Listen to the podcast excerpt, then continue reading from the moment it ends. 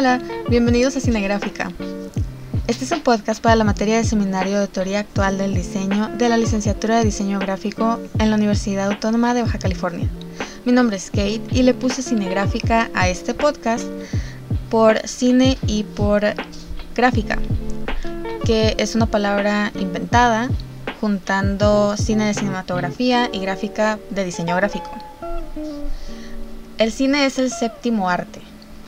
¿A qué me refiero con esto? Los siete la clasificación de siete artes que se utiliza en la actualidad normalmente, sin contar los extras que se han ido agregando al pasar de los años, uh, son arquitectura, escultura, pintura, música, poesía, literatura en el mismo uh, quinto lugar, danza y cine.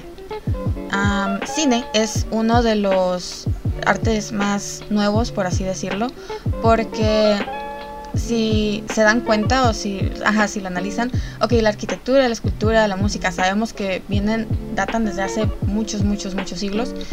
Y el cine empieza como tal gracias a la creación del cinematógrafo hecho por los hermanos Lumière.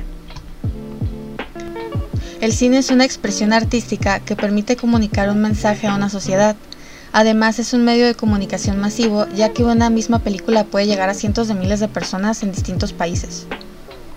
Inicialmente el cine no tenía como fin transmitir mensajes al público con contenidos sociales. Fue con el paso del tiempo que se fue descubriendo el impacto que esta posibilidad podría tener. ¿A qué me refiero con esto? Ahorita el cine es un medio pues de comunicación masivo en el que nos llega la problemática de la película. Puede ser que ok, las más como que sé que tengo amistades que les han como afectado son, por ejemplo, las películas que hablan sobre la Segunda Guerra Mundial. Así tengan uh, historias inventadas, personajes que nunca existieron, no son exactamente como documentales históricos, sí transmiten, nos transmiten a nosotros lo que es la tristeza, la desesperación de las personas en esos tiempos. El problema que hubo pues con las personas judías, eh, podemos ver la tristeza a través de los actores, podemos sentir como lo feo que estaba en esos tiempos y nos hace sentir empatía, nos hace entender más sobre estos hechos históricos de una manera que es más fácil para nosotros digerir aunque ah, a diferencia de si viéramos, no sé, un documental o algo un poco más técnico, ya que nosotros nos identificamos con las emociones que los actores nos transmiten en las películas. Por ejemplo, aquí voy a citar algo de una recopilación que hice yo misma para otra materia de, de un semestre anterior de la carrera en la que estoy. Se llama El cine para todos y voy a dejar el link ah, en la descripción. Es para un libro digital desde Calameo. Em, dejo ahí todas las todas las ligas de internet y los apuntes o lo que sea que haya sacado yo de información. Ahí tengo las, la bibliografía por si la quieren ver.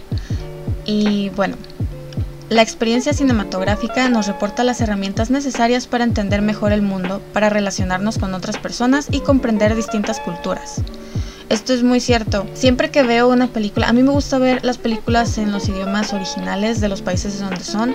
Siento que te conectas mejor con la, con la cultura que se está enmarcando porque nos hace, nos hace entender un poco mejor a lo mejor las emociones y las cosas que están diciendo. Ah, en el idioma original es mucho más fuerte cuando se toca un tema triste, un tema feo, porque te da como esa sensación de...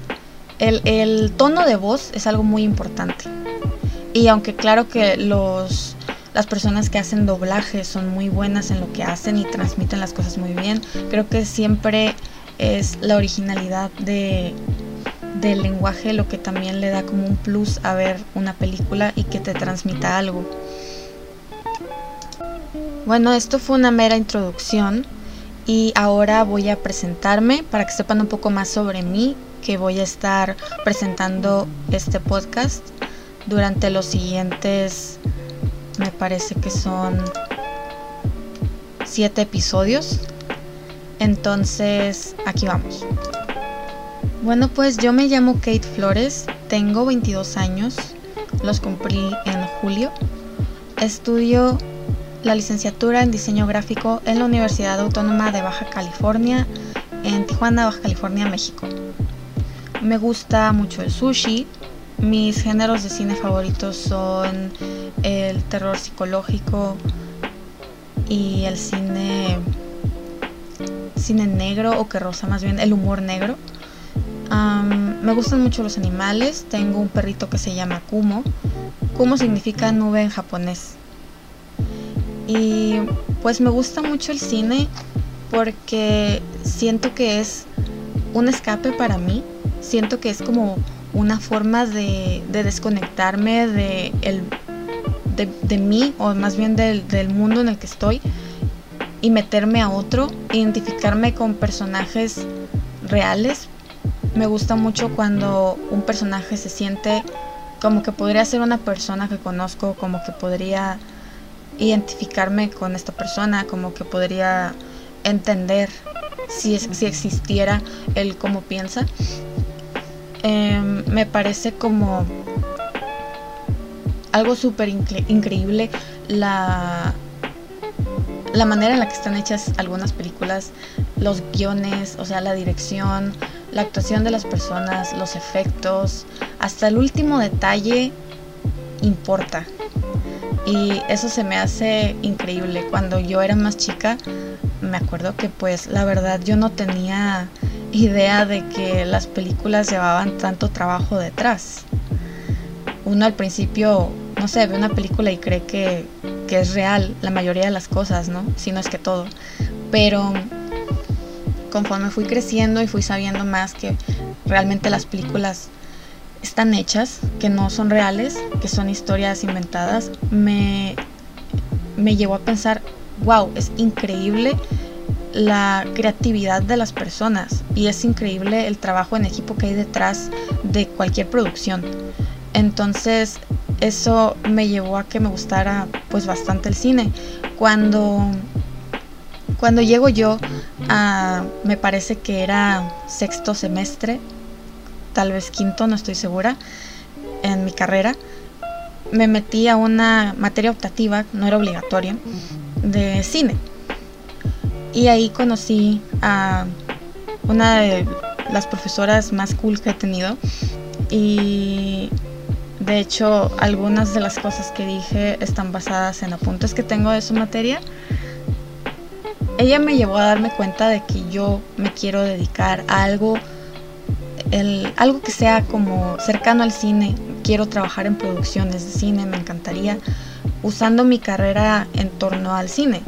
Por eso es que escogí este tema para el podcast, porque quiero reforzar cosas que ya sé, quiero investigar más, aprender más, soltarme un poco más hablando del tema, ya que el, único lugar donde hablo de esto es prácticamente en mi casa y creo que ya tengo a todos muy hartos aquí. Pero sí, es un tema que a mí me apasiona bastante. Ver películas a mí me deja meses y meses pensando en todo lo que hubo detrás. Ahora que sé pues lo que son las tomas, los ángulos, qué es efecto especial, o sea, qué es pantalla verde, no sé, los vestuarios, todo. Ahora es como, wow, yo quiero hacer eso. No me puedo callar cada vez que veo algo sobre, sobre cine cada vez que veo una película que me deja cautivada es como de que estoy hable y hable y hable de esa película y estoy molestando a todos como de por favor mírala, es wow. Y a lo mejor otras personas no creen que la película sea tan interesante o no les parece más que una película normal, X. Pero es que todo lo que hay detrás a mí me apasiona bastante, todo lo que hay detrás y las sensaciones que me causa es como wow, y ya dije wow muchas veces, una disculpa. pero sí, me acuerdo que cuando vi Midsommar de Ari Aster en el cine fue como de salí en shock, no me esperaba para nada una producción de ese tipo. He leído bastante al respecto y la verdad es que es eh, Ari Aster es uno de los directores que para mí van como en ascenso y me encantaría ver más adelante su trabajo y pues ojalá que siga haciendo lo que hace porque es increíble. Y no solo de él, sino de un montón de directores más que realmente me han llegado. Uh, Parasite, que fue película ganadora el año pasado, me parece que Bong Joon-ho tiene mucho, mucho que dar todavía. Tiene demasiadas películas buenas. No creo, no considero yo que él tenga una película mala.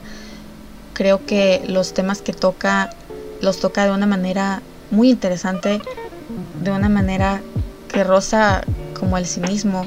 Es como esta uh, famosa escena de después de la lluvia en Parasite. Um, spoiler por si no la han visto. Disclaimer pero sí, después de la lluvia, que se ve como los dos lados, las dos caras de la moneda. De un lado, la familia rica de que, oh, hubo lluvia, wow, qué bonito está el cielo, qué despejado está todo. Y mientras tanto, la familia pobre se le inundó su casa, tuvieron que irse a un refugio, tuvieron que agarrar ropa de un montón porque no tenían nada, porque todo se les mojó en sus propiedades.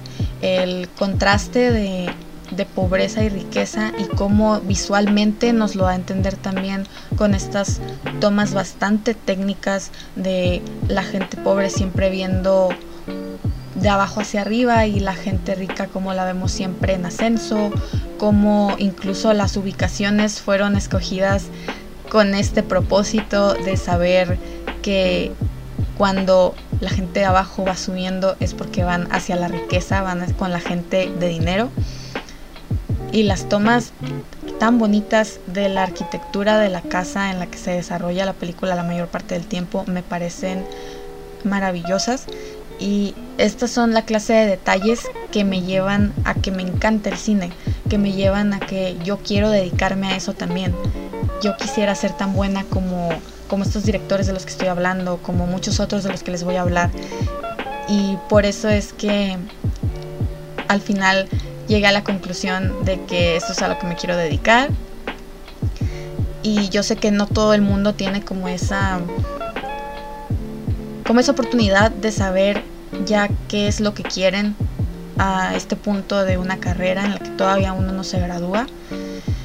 Yo sé que a lo mejor no estoy exactamente en ese campo, pero por lo que he hablado con diferentes profesores y lo que he hablado con diferentes personas que se dedican a eso, van muy de la mano, entonces quiero empaparme más de eso, quiero proyectarlo ante ustedes, quiero darles bastante información, que sepan de muchas cosas de las que yo he estado investigando.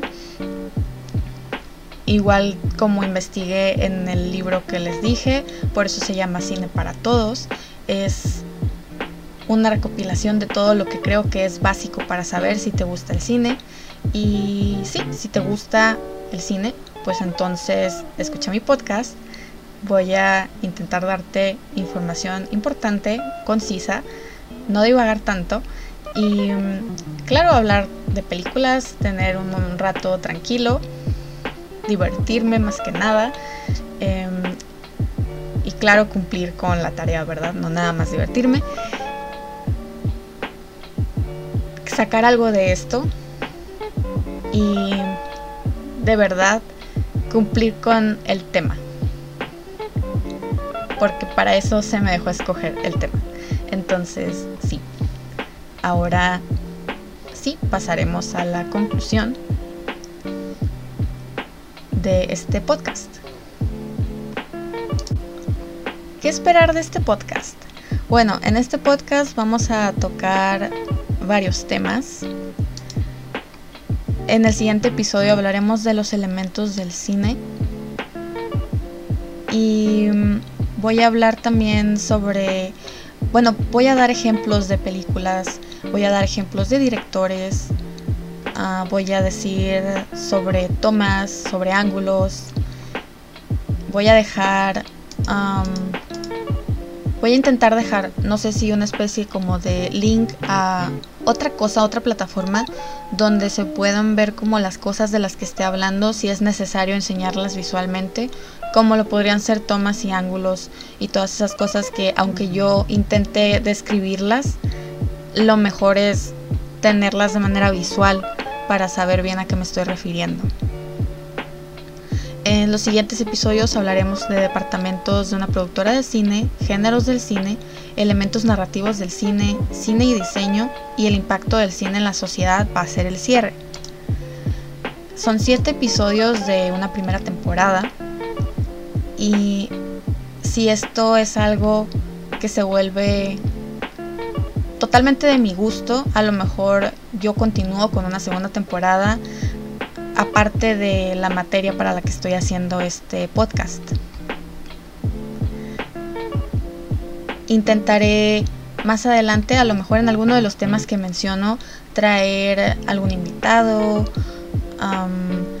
hablar un poquito sobre sobre cómo es la práctica en el campo con personas que han estado trabajando en eso.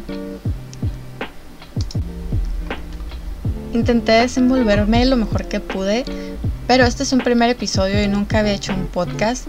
Es algo bastante abrumador para mí hablar aproximadamente 15 minutos como mínimo.